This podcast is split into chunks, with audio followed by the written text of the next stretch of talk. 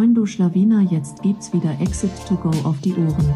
Das ist der Amazon Podcast, in dem dir Dustin und Johannes zeigen, wie sie Amazon Unternehmen aufbauen und anschließend verkaufen. Dieser Podcast wird unterstützt von Dragonflip. Dragonflip ist der führende Broker für E-Commerce-Brands. Dragonflip gibt dir Zugang zu über 2000 Investoren für deine Brands, sodass du am Ende den besten Käufer, den höchsten Preis und die besten Terms für deinen Exit erzielst. Und jetzt viel Spaß beim Podcast. Moin zusammen und willkommen zu einer neuen Ausgabe von Exit to Go. Heute mit einem äh, Thema, wo der Redeanteil bei Johnny sicherlich ein bisschen größer sein wird als meiner, denn es geht um das Thema BWA.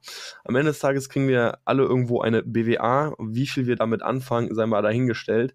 Und da wollen wir einfach mal ein bisschen eintauchen. Das heißt, wir wollen uns anschauen, wie werte ich eine BWA aus, was für Schlüsse kann ich daraus ziehen und ja, das ist das Ziel des heutigen Podcasts. Und deswegen geht das Wort direkt mal an Johnny. Genau, ja, BWA ist so ein Thema, wo die meisten FBA-Seller eigentlich weniger Lust drauf haben, weil es eben mit, mit Steuerberater, mit Accounting, mit Buchhaltung, mit etc. zu tun hat. Und letztendlich bekommt man einfach eine BWA, hoffentlich irgendwann mal und ähm, kann eigentlich oft wenig oder viele Seller können auch wenig damit anfangen. Völlig berechtigt, weil, weil sie auch eine Accounting-Background vielleicht braucht dazu.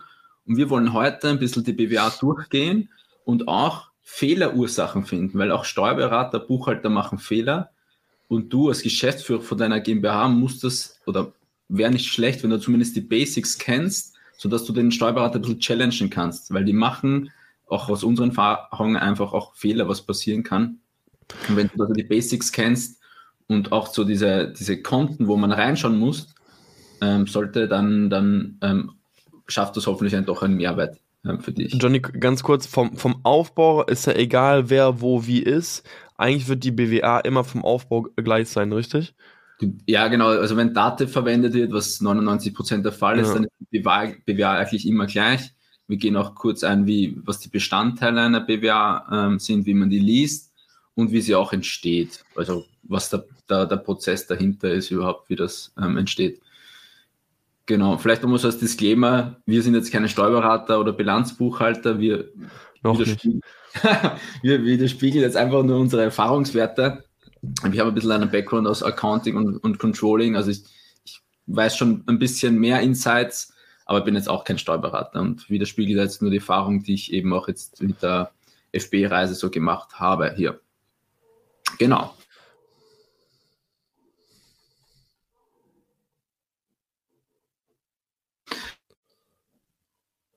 Regelmäßig dem Steuerberater zuschicken. Das kann über ein Portal sein oder E-Mail. Ähm, wir machen das über ein Portal. Dann werden die Rechnungen hochgeladen und der Steuerberater bucht sie einfach ein. Also der bucht dann ein, er bekommt Beleg mit Datum, mit Betrag und das bucht in sein System DATEV ein. Und da stimmt er das immer mit seinem Bankkonto ab. Also wenn er auf dem Bankkonto eine, eine, eine Abbuchung hat und er findet keinen Beleg dazu, dann würdet ihr zum Beispiel eine Mail bekommen, hey, wir haben keinen Beleg zu so und so und dann müsstet ihr ja wieder die Belege zuschicken. So ist das immer Hin und Her. Wenn er dann alle Belege hat, dann drückt er auf seinen Knopf in Datev und dann kommt eine BWA, also eine Betriebs, ähm, ähm, betriebswirtschaftliche Auswertung dabei raus. Genau. Ähm, so ist der Prozess. Wir machen das Ganze monatlich, manche machen es pro Quartal, je nach Größe, aber mindestens pro Quartal ist zu empfehlen, weil auch die UVA ja darauf basiert also die Umsatzsteuervoranmeldung auf den Daten. Ach so, ganz kurz noch jeder, der sich fragt, also der gerade bei YouTube zuschaut, ähm, was ist das für eine BWA? Das ist nur eine BWA, die wir, äh, die ist, die ist uns per Zufall zugeflogen. Die, die haben nichts mit den Zahlen zu tun. Genau, das ist, das ist aber schon, also wir teilen gerade eine echte BWA, ein normales Genau, wir teilen eine echte, ja. Das wir so ähm, ähm, erhalten haben von einem Kollegen, ist auch ein FBE Betrieb sozusagen und wir schauen uns das jetzt gemeinsam durch, wo da jetzt zum Beispiel Fehlerquellen sein könnten. Und genau, es stammt aus dem 30. Also Stichtag ist, glaube ich, Oktober 2021. Und genau, das gehen wir einfach durch, wie das so, worauf ich achten würde, wenn ich jetzt so eine BWA bekomme. Ähm, vielleicht nochmal die Bestandteile. Also eine BWA ist letztendlich einfach eine G&V, also Gewinn- und Verlustrechnung, so wie auch der Sellerboard ist auch eine Art Gewinn- und Verlustrechnung. Nur bei der BWA kommen halt noch andere Kosten oder Erträge dazu, die jetzt nichts mit Amazon zu tun haben. Also die erste Seite ist immer meistens eine Jahresübersicht, also die Gewinn- und Verlustrechnung auf Monatsbasis einfach. Äh, wie gesagt, wir gehen später nochmal im Detail durch, aber nur mal so grob. Danach hat man das Ganze nochmal auf Monatssicht und die Monatssicht auch auf Detail, ähm, also eine detaillierte Monatssicht, wo zum Beispiel die Umsatzerlöse in mehreren Konten aufgeteilt werden, dass man da noch tiefer reingehen kann. Und hinter jedem Konto, also zum Beispiel hier hinter dem Konto 429 Telefon, da ist das Saldo, also der Aufwand 40,40 Euro gewesen. Und hinter diesen 40 Euro steht eine Rechnung. Und wenn uns jetzt zum Beispiel interessiert, welche Rechnung das ist, dann kann man auch dem Steuerberater einfach fragen, bitte schick mir das Kontendetail zu 429, also diesem Konto. Und der muss mir dann, oder der schickt mir dann ein Kontodetail zu, zu diesem Konto und dann sehe ich alle Buchungen und alle Belege dahinter. So ist das aufgebaut. Genau, dann, also das ist die, die, die Gewinn- und Verlustrechnung, das ist auf den ersten vier Seiten bei uns. Guck mal, das ist schon mal ganz spannend, das, das wusste ich zum Beispiel gar nicht. Die, heißt das, das ist sozusagen so ein Kürzel für den Steuerberater selbst, mit dem er arbeitet? Oder also wofür steht diese 420, äh, 4920? Das, das, sind einfach so, so Konten oder Kategorien, die in Daten, so ein Kontenrahmen heißt das, der sind okay. Datenstandard hinterlegt. Auf, auf dem Konto Telefon werden zum Beispiel nur Telefonrechnungen drauf gebucht. Ähm, mm, okay, aber da können sich mehrere Rechnungen hinter verbergen. Ja, ja, genau, genau. Okay, zum Beispiel okay. bei, Kostenwarenabgabe sind die ganzen Amazon-Gebühren ähm, oder Versandkosten drinnen und so weiter. Das müssten dann alle Rechnungen dahinter aufgeschlüsselt sein. Okay. Aber theoretisch kannst du ihm auch sagen, hey, lieber Steuerberater, buche jetzt die Telefonrechnung nicht auf 429, sondern auf, vier, auf, auf ein anderes Konto, warum auch immer. Mhm. Dann ist das auch völlig ähm, ähm, okay. Also letztendlich ist es egal. Wichtig ist, in, im Datev-Kontenrahmen gibt es oft so Bestimmungen für den Steuersatz. Also manches Konto, man, also verschiedene Konten haben verschiedene Steuersätze, aber zum Großteil ist es egal, auf welchem Konto das gebucht ist. Okay. Hat nur einen Unterschied für die Umsatzsteuer. Genau. Also der erste Teil ist, wie gesagt, so eine Gewinn- und Verlustrechnung. Dann kommt die Saldenliste oder Summen-Saldenliste. Ähm, das heißt, dein, deine, ähm, also dein Jahresabschluss oder generell dein Unternehmen besteht aus Bilanz und G&V, also Gewinn- und Verlustrechnung. Im ersten Teil hat man ja keine Bilanzkonten gesehen, also zum Beispiel der Cashbestand, Verbindlichkeiten, Forderungen. Das siehst du dann erst in der Summen Zahlenliste oder Zahlenliste genannt. Ähm, wie zum Beispiel hier auf der Sparkasse haben wir ein Saldo von, das ist ganz rechts der Wert, von 13.000 Euro. Das heißt, 13.000 Euro war am 31.10. auf dem Konto. Das ist hier die Spalte Saldo ist eigentlich der wichtige, die, wichtige, ähm, die wichtigste Spalte für die Zahlenliste. Also die Zahlenliste ist auch ganz wichtig, werden wir später noch durchgehen, worauf man, auf welche Konten du achten musst. Und um dich jetzt nicht abzuschrecken, wenn du hier so viele Konten siehst, du musst gar nicht wissen, du musst jetzt nicht jedes Konto einzeln durchgehen, aber es gibt ein paar, die man auf jeden Fall durchgehen sollte oder kennen sollte. So, das war die Zahlenliste, hat ungefähr drei, vier Seiten, je nach Größe des Unternehmens. Und jetzt kommt ein wichtiger Part von der ähm, BWA, und zwar ist das die OP-Liste oder die offene Postenliste. OP-Liste heißt, ähm, das sind die, die offenen Rechnungen, ähm, also Rechnungen, die noch nicht bezahlt worden sind. Zum Beispiel, du bekommst eine Lieferantenrechnung vom, vom Hersteller, du bezahlst sie aber erst drei Monate später, dann muss sie hier drinnen sein. Und das ist ganz wichtig. Das ist eigentlich ein Teil der BWA, den du regelmäßig durchgehen solltest. Warum erkläre ich später nochmal. Ähm, jedenfalls siehst du hier dann alle deine offenen Posten, offenen Verbindlichkeiten, also die, die Höhe, die du eigentlich noch schuldig bist, aber auch noch natürlich die Höhe, die du noch bekommst, also offene, offene Forderungen, zum Beispiel gegenüber Amazon, ähm, hast du ja auch immer so ein Guthaben bei Amazon, das müsste hier auch drinnen sein, in dieser OP-Liste hier bei uns, ich habe jetzt die Konten und die Rechnungsnummern geschwärzt, auch den Buchungstext, nicht, dass man da irgendwas zurückverfolgen oder so kann. genau. So, so viel mal zum Aufbau der BWA. Ähm, und jetzt würde ich einfach ganz kurz ähm, erklären, wie relevant, also ich würde nochmal ein, wie relevant ist jetzt die BWA überhaupt für dich als, äh, ähm, als FB-Seller? Lass uns das gerne mal, weil was halt spannend wäre, wenn du jetzt so eine BWA auf, aufmachst, ne? Was ja. ist denn, was wäre für dich denn die erste Seite, die du dir immer anschaust? Ja, eh, die, die, also ich gehe eigentlich Seite pro Seite durch. Du, ah, okay, du gehst schon Seite pro Seite durch, okay. okay.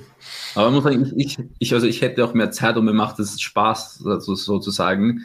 Die meisten Seller haben ja auch keinen Bock, sich da jetzt mehrere Stunden oder überhaupt eine Stunde damit zu beschäftigen. Ja. Da würden, also ich glaube, eine halbe Stunde reicht, die BWA kritisch zu hinterfragen, auch, auch als, als, als, als Laie. Ähm, genau, wenn man ein paar, wenn man zu diese, diese diesen Blick dafür hat, ja. Ja, genau. Dann lass, genau, dann, dann lass uns echt gerne mal so die Seiten nach, nach Relevanz irgendwie so einordnen. Oder was war denn äh, der Plan jetzt? Was, was würdest du machen? Ja, ich, ich wollte mal erklären, wie, wie relevant ist die BWA überhaupt okay. für, für einen FB-Seller. Ähm, mhm. Also ich, ich habe jetzt irgendwie so für mich festgemacht, dass die BWA zum Beispiel fürs Reporting zum Beispiel oder für den Daily Business gar nicht so relevant ist, weil du es meistens die BWA viel zu spät bekommst, ähm, viel, also immer zwei Monate danach und ähm, das ist einfach zu spät, um irgendwelche Entscheidungen zum Beispiel zu treffen. Ich, wir haben für uns festgemacht, dass es wichtig ist, seine Fixkosten zu kennen.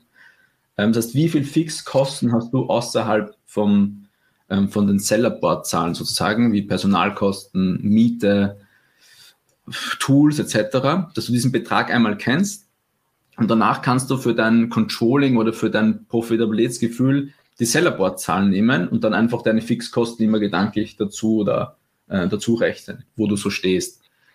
Und weil die BWA, die ist fehlanfällig, ähm, die ist immer zu spät, das würde ich jetzt nie als Basis nehmen, ähm, für, für, für wöchentliche oder monatliche Reporting-Themen.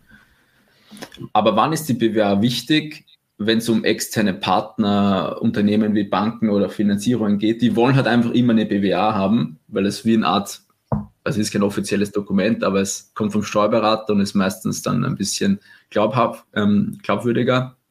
Von daher ist es schon wichtig, dass du immer eine aktuelle BWA hast, weil die das immer fordern und auch, dass die natürlich richtig ist. Genau.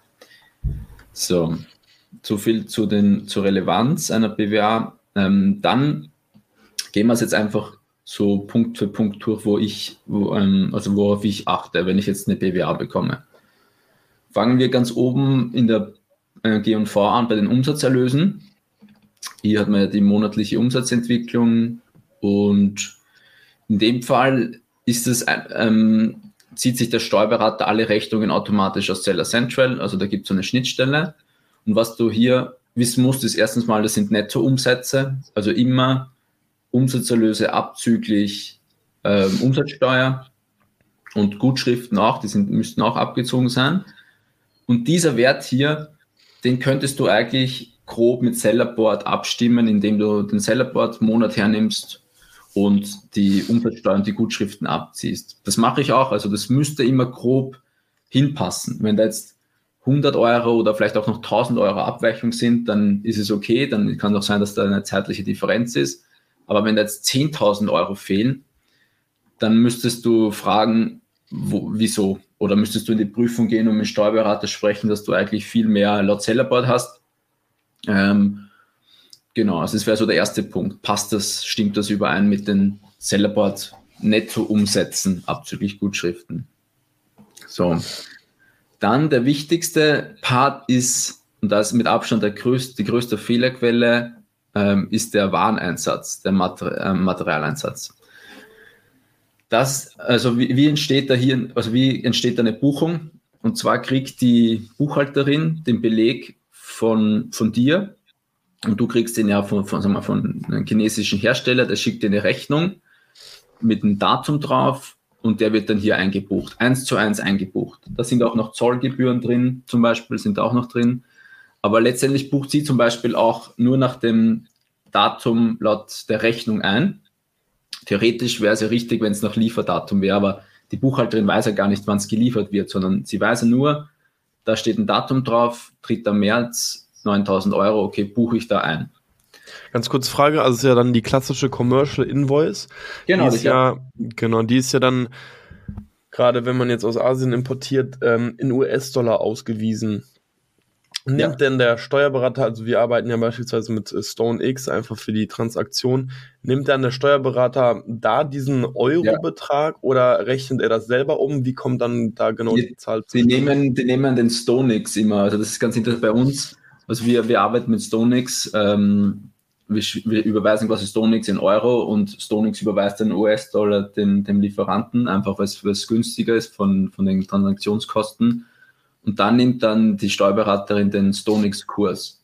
Das heißt, die matchen, die matchen Ja. die Commercial Invoice mit dem Beleg von StoneX sozusagen. Ja, genau, sollten sie tun. Okay. Da muss man immer beides hochladen. Mhm. Aber hier steht, das, steht dann zum Beispiel drin, du hast im März Ware gekauft für 9000 Euro, bekommst sie aber zum Beispiel erst im Juni und im Juli verkaufst du sie erst. Jetzt hast du einen, kompletten Zeitverzug, aber in der BWA, wenn du sonst nichts schickst, steht hier 9000 Euro und in Sellerport würde zum Beispiel null stehen, weil du ja gar nichts verkauft hast.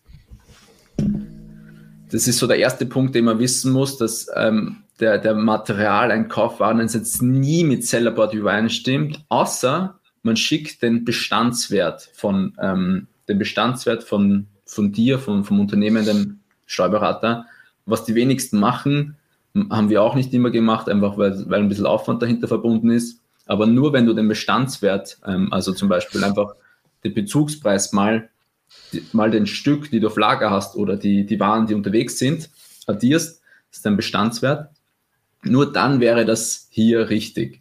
Weil dann, wenn du den Bestandswert ähm, schickst, dann würde, würdest du schicken, okay, du hast 9000 Euro Ware angezahlt und dann macht sie eine Korrekturbuchung, Bestandsveränderung heißt das, sodass dann hier 0 Euro stehen würde, was richtig wäre, weil eigentlich hast du ja keinen, du hattest ja keinen Warenverbrauch im März, sondern das würde erst im Juli anfallen. Genau.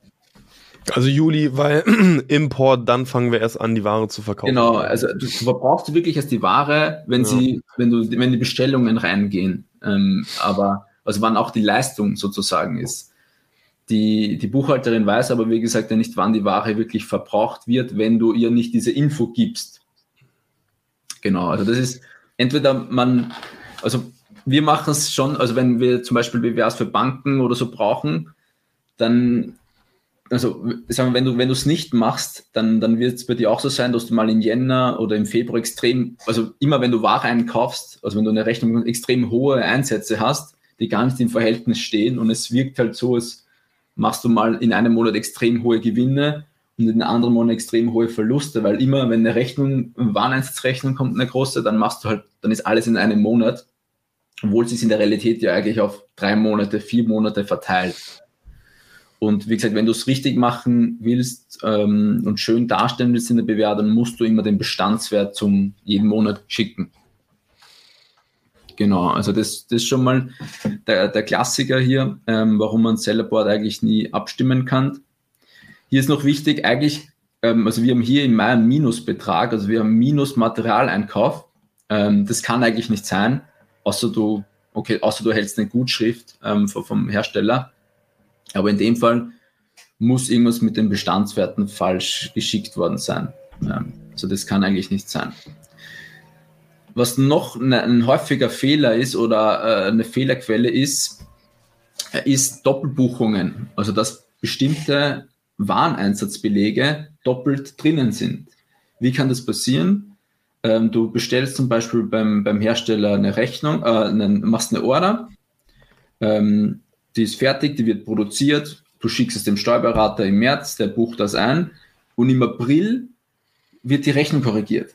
Also haben wir auch oft den Fall, dass, dass dann einfach die Rechnung korrigiert wird, weil zum Beispiel weniger Stück produziert werden oder es gibt eine Gutschrift, dann macht die Chinesen halt einfach eine zweite Rechnung so. Jetzt, wenn du es, und normalerweise ähm, schickst du die dann auch wieder dem Steuerberater im neuen Monat. Also du hast eine neue Rechnung bekommen, du schickst sie einfach dem Steuerberater. Der Steuerberater wird aber nie, also du musst, musst dich in eine Situation vom Buchhalter hineinversetzen. Der, der kennt ja weder deine Hersteller noch deine Produkte. Der sieht eine komische chinesische Rechnung, der bucht die einfach ein und der, der wird nicht kennen, dass da jetzt, hey, das ist doch dieselbe Rechnung aus März. Ähm, also meistens, weil die auch eine neue Rechnungsnummer haben. Und tatsächlich also, passiert das ja ziemlich häufig bei uns, dass eine Rechnung irgendwie im Nachhinein nochmal angepasst wird, also gerade die Stückzahl, ne? Genau, genau. Ich, ich äh, zeige dann noch später, wie man das auch erkennen kann, ob das jetzt passiert ist. Ähm, also kann ja auch, ist, ist ja auch okay, wenn es passiert, nur man muss ja, man muss dann die Buchhalterin informieren, dass da was doppelt ist äh, und die eine raus muss oder korrigiert werden muss, jedenfalls. Eine Frage, die ich mir gerade nur kurz stelle, und zwar, wir haben ja immer die 30-70 Anzahlung, zumindest meistens die 30-70 Anzahlung. Auf der Rechnung haben wir ja ein Datum. Wird es einfach dementsprechend dem Monat zugeordnet, was für ein Datum es ist? Oder wie, wie wird das dann mit den 30 Prozent beispielsweise geha gehandhabt? Weil meistens ja. zieht sich das ja bis 30, 40 Monate. Das heißt, wir teilen es gerade eigentlich auf zwei Monate auf. Ja. Wird es ja. dann final nur auf einen Monat geschoben oder teilt sich das auch wirklich in der BW auf? Es wird nur auf einen Monat geschoben. Okay. Also die, die kommt eine Rechnung mit, mit März, Datum März drauf, da steht 9000 drauf. Das ist egal, ob es 30% Anzahlung ist, das wird nur unten in den Verbindlichkeiten quasi, siehst du das, dass quasi nur mit 70% offen sind, aber für, die, für den P&L, also für den Aufwand, wird das alles im selben Monat verbucht. Im, im, in dem Monat, wo die Rechnung draufsteht. Genau, also da, da muss man aufpassen, wenn, wenn du eine korrigierte Rechnung bekommst, einen Monat später, dann musst du entweder der Buchhalterin mitteilen, hey, bitte die alte rausnehmen, stornieren und die einbuchen. Mhm. Ähm, das wäre, das ist halt super aufwendig, weil du musst das auch wissen und, und am Schirm haben. Oder später dann zeige ich dir noch auf der OP-Liste, wie man das auch einfach, also wie ich vorgehe, um das auch nochmal zu checken, so ein bisschen. Genau. Dann also so viel zu den Materialkosten oder zum, zum Material Wareneinsatz. Das ist eigentlich so der größte Clou. Da muss man am, am meisten prüfen oder auch verstehen, wie das so passiert, weil hier passieren eigentlich so die meisten, ist ja auch der größte Brocken, meistens bei FBA. Okay. Dann haben wir den. Eine ganz kurz Frage, ja. also wie würde denn jemand möglichst schnell herausfinden, ob eben eine Doppelbuchung stattgefunden hat? Also guckst du dir einfach unsere Rechnung an, addierst das okay, eigentlich hatten wir im Monat Februar ja. waren ein.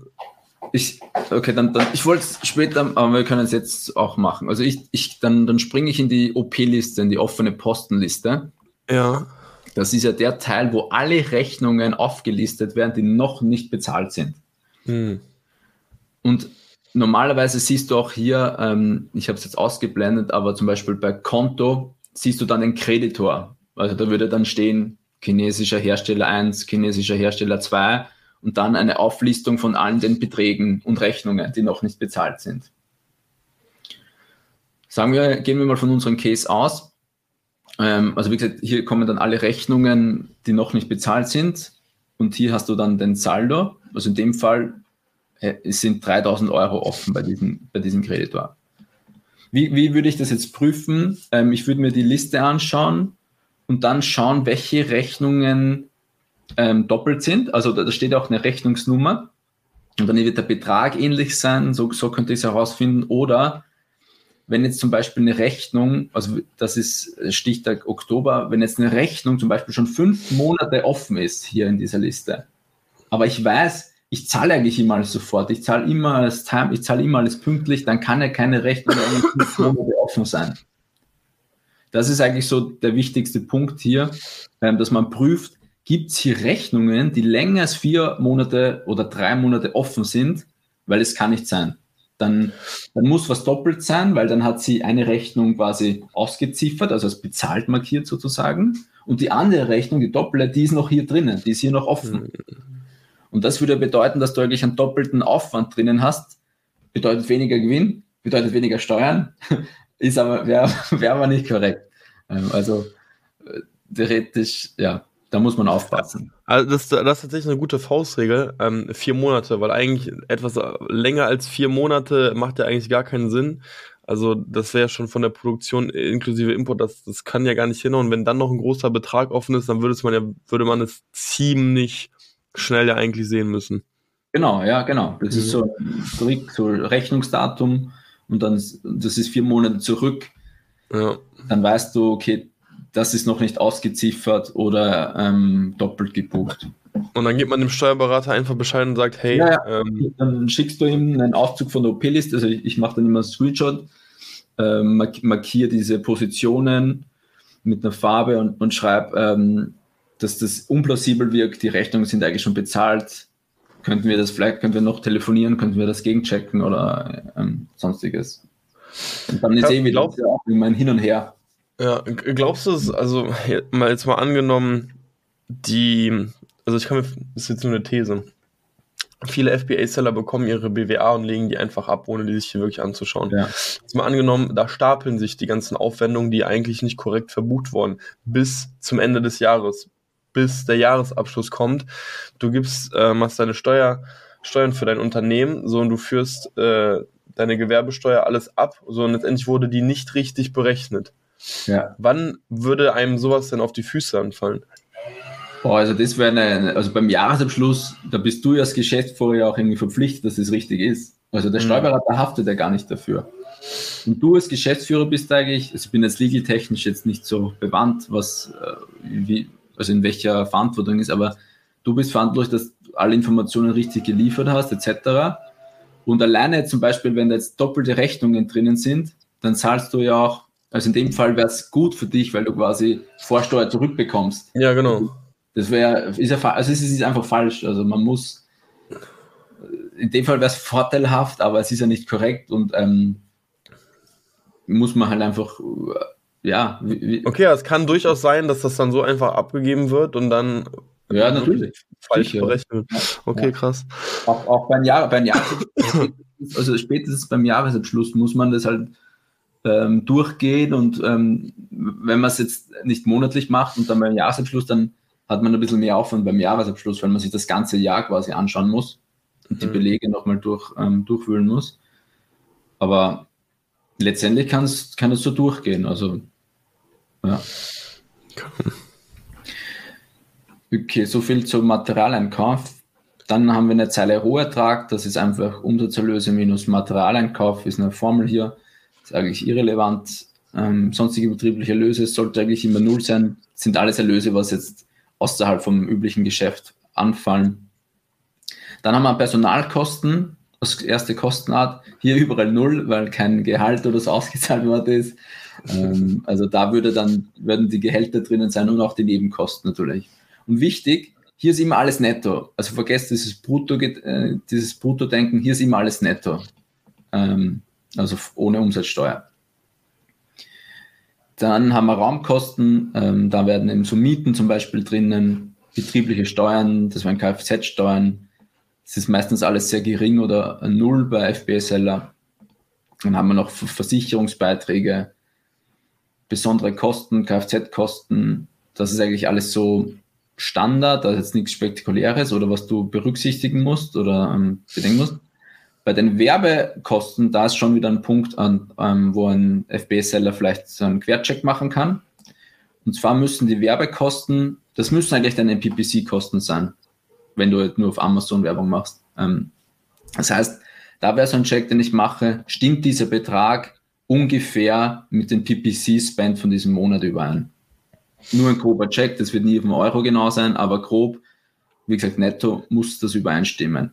Es kann oft sein, zum Beispiel hier im August schaut so aus, dass, dass sich da eine Periodenverschiebung gegeben gegeben hat. Also da wurden die PPC-Rechnungen im August eingebucht, anstatt im Juli. Oder auch hier im Juni haben wir nur 8 Euro Werbekosten bei 60.000 Euro Umsatz. Das kann nicht sein. Also das ist absolut, da, da muss irgendwo ein Fehler sein. Das heißt, entweder wurden da keine PPC-Rechnungen hochgeladen oder ähm, die PPC-Rechnungen wurden im falschen Monat verbucht. Das war dann da, klassischer Check. Da, da, würdest du jetzt aber nicht, also würdest du auch die Sellerboard-Zahlen nehmen, weil am Ende des Tages äh, bucht der Steuerberater da ja vor allem die Rechnung ein, welche im Zwei-Wochen-Takt, glaube ich, kommen ähm, oder hochgeladen. Nee, gar nicht wahr. Die werden ja nach Betrag sozusagen immer hochgeladen. Immer wenn ein gewisser Betrag ja erfüllt wird, dann bucht der Amazon, ja. genau, dann bucht der Amazon ab. Das heißt, ja. würdest du dann einfach sozusagen die Rechnungen kumulieren oder nimmst du dir sozusagen als ersten Blick einfach die Sellerboard-Zahlen und überprüfst die?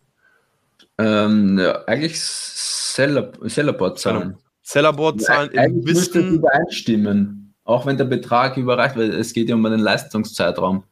Ja, okay, aber jetzt mal angenommen, ich habe, ich habe 400 Euro Adspend. Amazon lädt das ja meistens so bis 500 Euro auf. und ich gebe in dem Monat beispielsweise wirklich schon 300 aus. Das heißt, ich gab erst im nächsten Monat die 500 voll. Im nächsten Monat kommt erst die Rechnung. Also kann es ja theoretisch sein, dass da jetzt null steht, obwohl ich ja 300 Euro Adspend hatte. Weißt du, was ich meine? Ja, aber die Rechnung, da muss ja dann, in der Rechnung muss dann stehen, Leistungszeitraum vor einem Monat oder so, oder Juni, einen Monat davor. Das ja, bin ich bei dir, aber die Rechnung kommt ja auch erst einen Monat später. Ja, aber dann ist die BWA halt noch nicht fertig. Ja, okay, ja, okay, ja, stimmt. Okay, das stimmt. Dann ist die BWA halt noch nicht fertig. Aber ich, ich also ich mache so im ersten Schritt, ich schaue mir die Sellerboard PPC-Kosten an, weil es einfach mhm. einfacher ist. Und mache einen Quercheck, ob das grob aufgeht oder nicht. Und dann im zweiten Schritt schauen wir die Rechnungen an. Ähm, da geht es halt einfach nur, ob, ob alles vollständig ist. Also, wie gesagt, hier im Juni, das kann nicht sein, dass ich 8 Euro PPC oder Werbekosten gehabt habe. Mhm. Okay, genau. was, was ja. jetzt vielleicht wirklich so, dass die, die Ads wirklich pausiert wurden, weil ja, aber bei wurde Autos, ja, schon brutal, schon der, also da müsste wirklich gar keine ja. Werbung. Äh, nee, genau. Also das ist darauf zu achten, bei Kostenwarnabgabe, das ist auch noch so ein typischer großer FBA-Posten. Hier sind alle FBA-Gebühren, die Provisionen und auch die Versandkosten drinnen. Also man sieht hier, ich scroll mal weiter runter, hier Kostenwarnabgabe, Verpackungsmaterial, Ausgangsfrachten und Verkaufsprovisionen.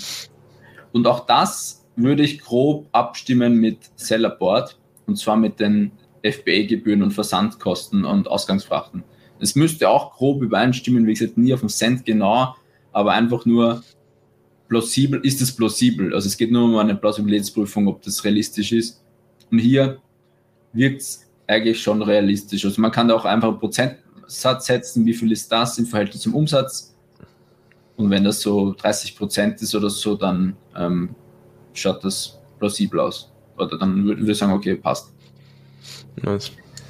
Genau, dann haben Abschreibungen, das, also Abschreibung ist eigentlich, hast du nur, wenn du ein Asset gekauft hast, wie zum Beispiel eine Marke oder ähm, ja auch ein, auch ein Laptop, der wird dann einfach abgeschrieben über mehrere Jahre und das wird dann auf Monate verteilt. Das ist ja äh, nicht cash-effektiv. Also das zahlst du nicht in jedem Monat, sondern es ist einfach nur eine Wertminderung. Ganz, ganz kurz, es, es gibt ja verschiedene Arten und Weisen, wie man etwas abschreiben kann wenn du jetzt einem Steuerberater nichts sagst, nimmt er dann immer linear, per se die lineare Abschreibung? Okay, okay. Ja, das ist so Standard. Also einfach durch fünf, denn zum Beispiel dein Laptop kostet 5000 oder nehmen wir nicht Laptop, nehmen wir eine Marke, du kaufst eine Marke für 10.000 Euro boah, da weiß ich jetzt gar nicht, wie die Nutzungsdauer ist. Da gibt es so Regelungen, sagen wir mal zehn Jahre. Mhm. Dann schreibst du, machst du 10.000 durch, ähm, durch zehn Jahre, dann hast du 1.000 Euro pro Jahr Abschreibung und das dann noch durch zwölf, dann hast es pro Monat, die Abschreibung. Okay. Ähm, genau. Reparaturinstandhaltungen, da werden es ähm, oft so die Tools verbucht, Tool, Software, hier in dem Fall nicht, aber das ist auch ähm, ähm oft hier in dieser Zeile und dann die sonstigen Kosten. Hier sind die, hier sind zum Beispiel Berater drinnen, Freelancer, da würden auch so Grafiker wahrscheinlich drinnen landen, Steuerberaterkosten sind da drinnen, ähm, Telefon, alles, was sonst nicht zugeordnet werden kann. Und das wäre vielleicht auch ein, eine, eine Zeile oder ein Punkt, den ich mir vielleicht genauer ansehe, weil hier wäre es eigentlich das Ziel, dass das so gering wie möglich ist, weil sonstig ist immer so, ja, kann ich nirgends zuordnen, packe ich es halt ins mhm. Sonstige. Ähm, dass man das vielleicht zumindest versteht, wenn ich da jetzt große Ausreißer hätte, wie zum Beispiel hier im, im Februar habe ich 3000 Euro sonstige Kosten im Verhältnis hö höher als die anderen Monate, dann muss ich vielleicht im Kopf wissen, ah, okay, hier habe ich den Grafiker beauftragt oder hier waren Freelancer oder sonstiges drinnen. Ähm, einfach nur ums Verständnis, ist das realistisch? Und wie gesagt, wenn man da mehr Details haben will, was dahinter liegt, dann kann man hier einfach die Kontendetails anfordern von den sonstigen Kosten. Hier zum Beispiel, in unserem Fall waren das die Buchführungskosten. Ähm, das heißt, da hat der Steuerberater eine Rechnung gestellt für die Leistung, vielleicht auch vom letzten Jahr oder, oder, oder für dieses Jahr. Genau. Dann ähm, haben wir das Betriebsergebnis, also einfach ähm, sind das, das der, die Umsatzerlöse abzüglich den Kosten. Dann hätten wir Zinsaufwand, wenn du eben einen Kredit hast oder Fremdfinanzierung gemacht hast. Und ja, auch das kann man ein bisschen prüfen, ob das überhaupt gebucht wird oder nicht. Äh, machen auch viele nicht. Sonstige neutrale Aufwand sind zum Beispiel Spenden. Dann ähm, haben wir noch Zinserträge, sonstige neutrale Träge und ja, das, der Rest ist eigentlich meistens irrelevant. Also Betriebsergebnis ist ja auch einfach schon noch eine wichtige, eine wichtige Kennzahl. Also mhm. würdest du jetzt sagen, okay, wenn du jetzt wissen willst, okay, was erwartet mich so ein bisschen an, an, an Steuern in, in dem Jahr, würdest du dann sozusagen Betriebsergebnis zumindest einfach einmal kumulieren, also summieren ja. und dann letztendlich so ein bisschen Gewerbesteuer zum Beispiel draufrechnen, ja. um einfach zu wissen, okay, ja, das, das, erwartet uns? Das ist ein guter Punkt. Ich meine, das Betriebsergebnis ist halt leider hier falsch oder nicht mhm. aussagekräftig, weil die Wareneinsätze, die, die ganzen Materialeinkäufe zum Beispiel nicht passen. Also mhm. wenn das nicht passt oder wenn du da nicht sicher bist, dass das korrekt ist, dann ist eigentlich dein Betriebsergebnis ja auch falsch. Mhm. Wenn du zum Beispiel zum Jahresende 100.000 Euro Ware hast, das an Bestand und das nicht meldest, dann würde das dann Gewinn um 100.000 Euro nicht mhm. erhöhen sozusagen. Also das Betriebsergebnis ist dann eigentlich nur aussagekräftig, wenn du sicher bist, dass die ganzen Material Einkäufe richtig verbucht sind. Ähm, ich mache es meistens so, grob, ähm, ich schaue mir den Sellerboard tatsächlich, also wie gesagt, wenn es nicht richtig ist, ähm, das BWA-Thema hier, dann würde ich mal den Sellerboard auf jeden Fall anschauen und die Fixkosten abziehen immer pro Monat, die ich ungefähr im Kopf weiß und dann hätte ich ein Ergebnis und das kannst du mit 30 Prozent multiplizieren. Mhm. Das wäre dann ungefähr dein ähm, Jahres äh, ähm, ähm, Jahressteuersatz, wenn du, wenn du keinen Verlustvortrag oder so hast, dann wäre das ungefähr deine, deine Steuer, ähm, deine Steuer, Steuerlast. Und wenn du noch keine Vorauszahlungen oder so gemacht hast, dann kannst du dich auf diese ähm, Aus also Zahlung dann einstellen. Meistens macht man auch quartalsmäßige so Vorauszahlungen, das würde dann diese Last reduzieren. Wie zum Beispiel hier, hier haben wir Steuern, wir, wurde eine Vorauszahlung von 4400 gemacht und würde dann die Steuerlast quasi reduzieren. Ja. Und, aber das Ding ist, ähm, die Banken schauen zum Beispiel extrem drauf. Also die schauen, die, die, die schauen sich zum Beispiel nur die Umsatzerlöse an, vermut, also vermute ich jetzt, und aufs Ergebnis, mhm. sehen dann, okay, das schwankt ja extrem. Warum mhm. ist das so? In dem Fall schwankt so, weil es eben falsch verbucht worden ist oder manche Rechnungen falsch sind. Und schauen sich halt nur grob an, sind die profitabel oder nicht. Hier die, die mhm. ganz kumulierte Summe. Und deshalb wäre es halt wichtig, dass das halbwegs richtig ist. Oder wenn du eine PWA schickst, zumindest weißt und vielleicht vorher kommunizierst, ähm, dass dann noch vielleicht Fehler drinnen sind. Also gerade wenn man sagt, okay, man wird die BWA brauchen, sei es für einen Kredit oder so, macht es schon Sinn, gerade den Materialaufwand akribisch für Monat zu Monat richtig zu buchen. Genau, ja. Okay. Da ist halt auch der Aufwand wieder zusätzlicher Aufwand für den Seller, Bestandswert mhm. kalkulieren, hinschicken. Ähm, ist halt ein Task einfach im, im Trello-Board sozusagen. Aber wenn man es richtig machen will, dann ja. genau, das ist das, das, das, die erste Seite. Ähm, so, wie gesagt, so würde ich durchgehen. Die nächsten Seiten würde ich eigentlich fast skippen, weil hier sieht man eigentlich nur noch die ähm, eine Detailaufstellung. Also da wird das Konto eben in mehrere Konten aufgesplittet. Zum Beispiel im Materialeinkauf hast du ähm, Zölle noch, ähm, Wareneingang, Bezugsnebenkosten. Und hier diese Bestandsveränderung, das ist das, was ich vorher gemeint habe, das wäre dann diese Korrekturbuchung, wenn du Bestand zuschickst. Genau. Ähm, dann würde ich mal weiter runter scrollen zur Saldenliste, Summensaldenliste. Das ist sozusagen die Bilanz oder ähm, die Konten für die Bilanz. Und hier auch hier würde ich jetzt gar nicht so viel Zeit darauf ähm, setzen, sondern nur die groben Konten durchschauen, zum Beispiel. Also eigentlich müsstest du jedes Konto kennen oder grob wissen, ist das richtig oder nicht. Zum Beispiel, okay, dass dein Kontostand in, in, ungefähr dieser Betrag war zu diesem Stichtag, kann man wissen, das kann man grob checken, wobei hier eigentlich, hier dürfte nie ein Fehler sein, das wäre eigentlich ein, sehr mies. Also hier so, dürfte nie ein Fehler sein beim Saldo vom Bankkonto. Aber zum Beispiel beim Forderungen gegenüber Amazon, ähm, also zum Beispiel Geldtransit, das ist ähm, Geld, das gerade in Überweisung ist, aber noch nicht am Konto ist und auch nicht mehr am Forderungskonto von Amazon, dann wäre das hier. Müsste, müsstest du vielleicht wissen, okay, wurde in letzter Zeit dieser Betrag ausgezahlt? Dann die ganzen abziehbaren Vor die Vorsteuern, Umsatzsteuerthemen, die kann ich eigentlich schwer prüfen ad hoc, das wäre zu komplex ich schaue mir meistens dann noch eben an die, ähm, die ist Amazon Forderungskonto. Ähm, wo war das? Hier auf, auf durchlaufenden Posten Amazon. Das müsste hier das Forderungskonto ähm, gegenüber Amazon sein. Und dann noch vielleicht Verbindlichkeiten gegenüber Lieferungen und Leistungen, wobei ich das mit der OP-Liste dann abcheck. Was vielleicht noch ganz wichtig ist, ist Verbindlichkeiten gegenüber GmbH-Gesellschaftern. Mhm. Ähm, das, das, bist vor allem du. Ähm, also du, du, als Geschäftsführer bist meistens, du bist 100 Prozent, oder das ist ein ganz spannendes Konto. Wieso? Ähm, wenn jetzt zum Beispiel die Buchhalterin einen Beleg nicht zuordnen kann oder sagt, hey, das ist eigentlich privat. Also wenn du dir jetzt ein keine Ahnung, ein Shirt kaufst oder eine Brille, die eigentlich nichts mit deinem Business zu tun hast, du schreibst aber deinen Firmennamen drauf. So, mhm. du schickst dir das und du hast es auch mit dem Firmenkonto bezahlt. Mhm. Und die Buchhalterin sagt, du, das hat nichts mit dem Business zu tun, das musst du eigentlich aus privater Tasche zahlen oder das, das, das dürfen wir nicht, das ist nicht Vorsteuer, äh, Vorsteuerabzugsberechtigt. Dann kommt das hier auf dieses Konto. Verbindlichkeiten oder kann auch Forderungen sein, ähm, sorry, nee, es ist eigentlich Forderungen, äh, weil die GmbH hat eine Forderung gegenüber den Gesellschafter. Ja, stimmt umgekehrt. Also entweder Verbindlichkeiten oder Forderungen, aber wichtig ist so dieses Konto Forderungen oder Verbindlichkeiten gegenüber GmbH-Gesellschaftern und das, oder G Geschäftsführern, weil hier kommt dann alles rein. Und es sollte eigentlich immer null sein oder so niedrig wie möglich.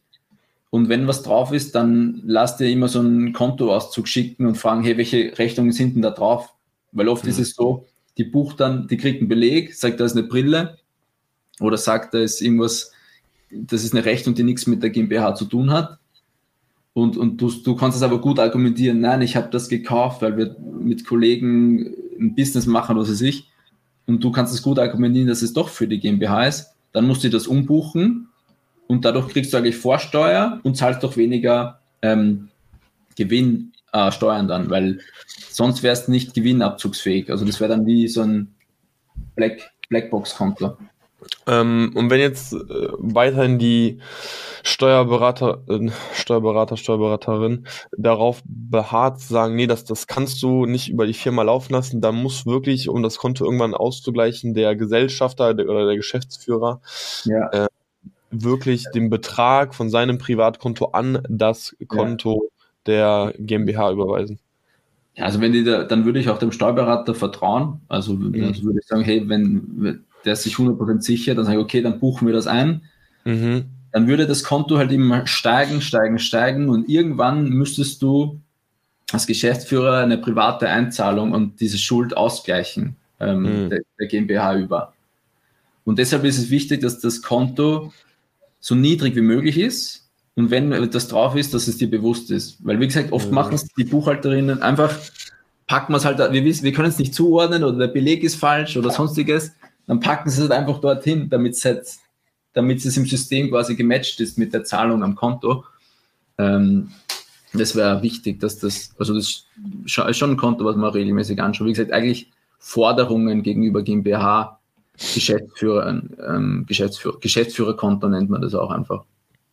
Also ich meine, so jeder Betrag tut da ja dann eigentlich weh, so, ne? Weil der Ge Gesellschafter denkt dann ja, okay, ich muss jetzt wirklich hier von meinem privaten Geld was einzahlen, so 4000 ja, aber Euro. Für dich, war ja für dich privat dann. Das ist, war ja für ja. dich aber nee, ja gut, wenn du es wirklich, wenn du, wenn du der ja. festen Meinung bist, hey, nee, ich habe es wirklich ja fürs ja. Unternehmen gekauft.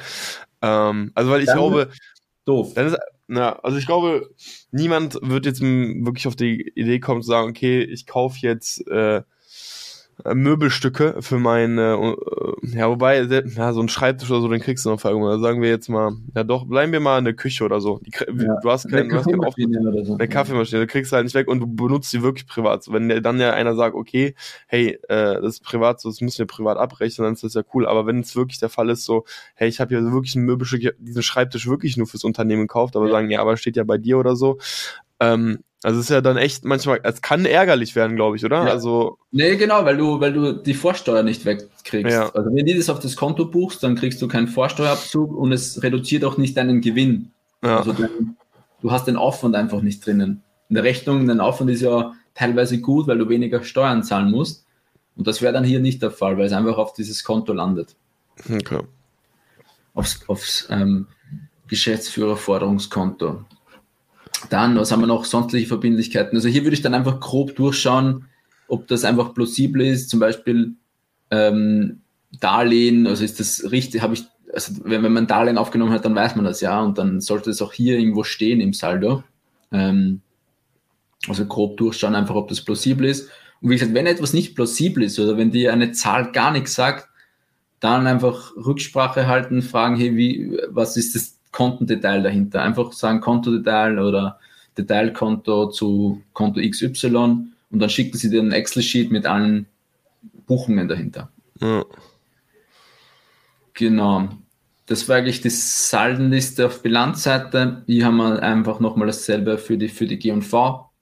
Also P&L, das haben wir eigentlich eh schon so ein bisschen oben gesehen. Da, da schaut da es dann aus. Also hier schauen wir eigentlich immer nur die Klasse 1 an.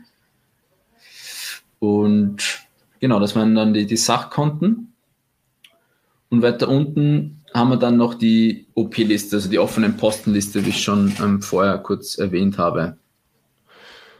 Einerseits, da gehen wir wirklich auch einfach durch und sagen, okay, welche Rechnungen sind wirklich noch offen und welche müssen auch einfach irgendwie gestrichen werden, weil die einfach zu Unrecht dastehen. Genau, genau. Also auch bei OP gibt es wieder OP-Liste Debitoren, also mhm. Geld, das ich bekomme noch. Und hier in unserem Fall, oder in dem Fall ist einfach nur Amazon, das, das macht Sinn, weil wir haben sonst keine Rechnung außerhalb gestellt. Wenn ich jetzt noch ein Berater wäre, dann würde vielleicht ein anderer Kunde stehen, der noch nicht bezahlt hat. Aber in dem Fall wirkt es erstmal plausibel. Dann bei den Kreditoren gibt es noch eine OP-Liste Kreditoren und hier tauchen, wie du schon gesagt hast, alle Kreditoren auf, alle Rechnungen, die noch nicht bezahlt haben. Da steht dann Konto, Beschriftung steht dann XY Meier oder steht eben dem, dieser Hersteller etc. drauf. Genau, und dann, ich meine, ich habe es vorher schon, schon gesagt, ist, ist im Amtsgericht Krefeld zum Beispiel da. Das ist schon seit 28. Juni fällig kann eigentlich nicht sein, wenn wir 31.10. haben. Also da, das ist ja schon, was nicht, vier Monate her. Mhm. Ähm, kann nicht sein. Also weil zum Beispiel, weil wenn du weißt, du zahlst die Rechnung immer in, innerhalb von wenigen Tagen oder Wochen, dann kann es nicht sein, dass diese Rechnung noch offen ist. Dann gibt es zwei Ursachen. Entweder sie hat die Zahlung nicht gematcht, was eigentlich selten passiert, oder dass eine Rechnung doppelt irgendwie drinnen ist.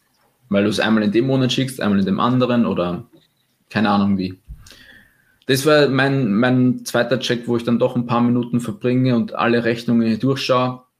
Ist das älter wie drei, vier Monate? Dann markiere ich es mir und dann ähm, schicke ich es der, der Buchhalterin oder Steuerberaterin. Genau. Und beim Buchungstext schaue ich dann halt auch ab und zu, ob, ob doppelte Rechnungsnummern vorkommen oder ob da irgendwas unauffällig ist.